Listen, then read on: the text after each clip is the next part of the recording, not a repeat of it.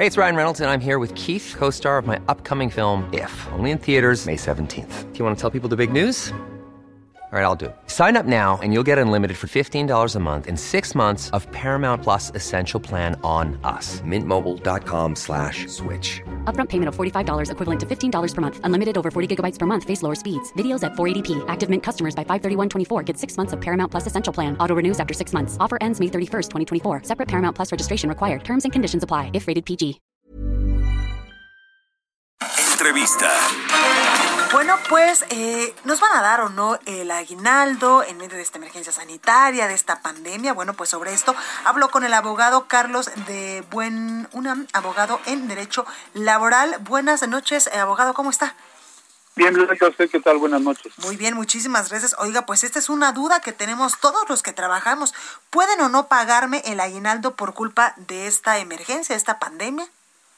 A ver, hay, hay dos respuestas. La respuesta fácil es, es una obligación, hay que pagar. Ahora, la respuesta un poquito más complicada es que eh, si bien los derechos de los trabajadores son irrenunciables, y el aguinaldo es uno de ellos, eh, lo que es irrenunciable, estrictamente hablando, son los mínimos que establece la ley.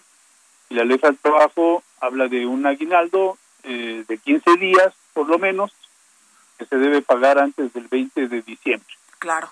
Entonces, eh, eso es, es este, obligatorio, ¿no? Eh, aunque el trabajador estuviera dispuesto a, recibir 10 días, por decir algo, en vez de 15, es un derecho irrenunciable, se le tiene que pagar completo. Ahora, eh, muchas empresas han recurrido, de común acuerdo con los trabajadores o los sindicatos, a una reducción salarial a lo largo del año. Entonces, el aguinaldo se paga en 15 días, pero con base en el salario recibido en el año. Eso quiere decir que si el trabajador recibió, por ejemplo, el 60% de su salario, bueno, el aguinaldo será en base a ello. Bueno, normalmente los primeros meses, enero, febrero, marzo, habrían sido al 100% y luego habría bajado, qué sé yo, dependiendo de la situación de cada empresa. Pues una manera de, de cumplir con la ley sería pagar en forma proporcional al sueldo recibido durante, durante el año. Ahora, si por contrato colectivo, por costumbre, por contrato individual, una empresa paga más de 15 días, pues se puede convenir con el trabajador reducir a 15 días, no, no menos en todo caso. Claro. Oiga, abogado, y por ejemplo, si el patrón en algún momento te dice, oye, ¿sabes qué? Pues estamos en emergencia sanitaria, no he tenido utilidades en todo el año, no hemos tenido ventas, no se cerramos, me viene a la mente en estos momentos un restaurante y, y no y no se obtuvieron las ganancias que normalmente se, se tienen, ¿podría decirte, oye, aguántame, no te puedo dar aguinaldo? Legalmente hablando, no.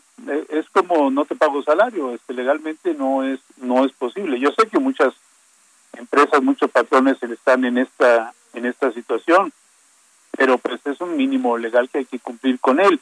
Eh, el trabajador en todo caso pues tendría un año para reclamar el pago del aguinaldo o de la diferencia que no se le cubra. Eh, de manera que inclusive por esa vía hay un espacio, digamos, de buena voluntad donde el trabajador puede decir, bueno, espero. Claro. Pero legalmente hablando se tiene que pagar 15 días antes del 20. Claro, y si no te lo pagan, usted ya decía, tiene un año, pero ahí tendríamos que interponer un recurso legal, ¿no?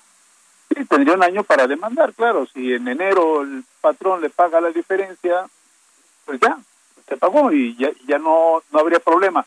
En ese inter, pues sí, el trabajador podría podría eh, demandar o, o, o, o esperar.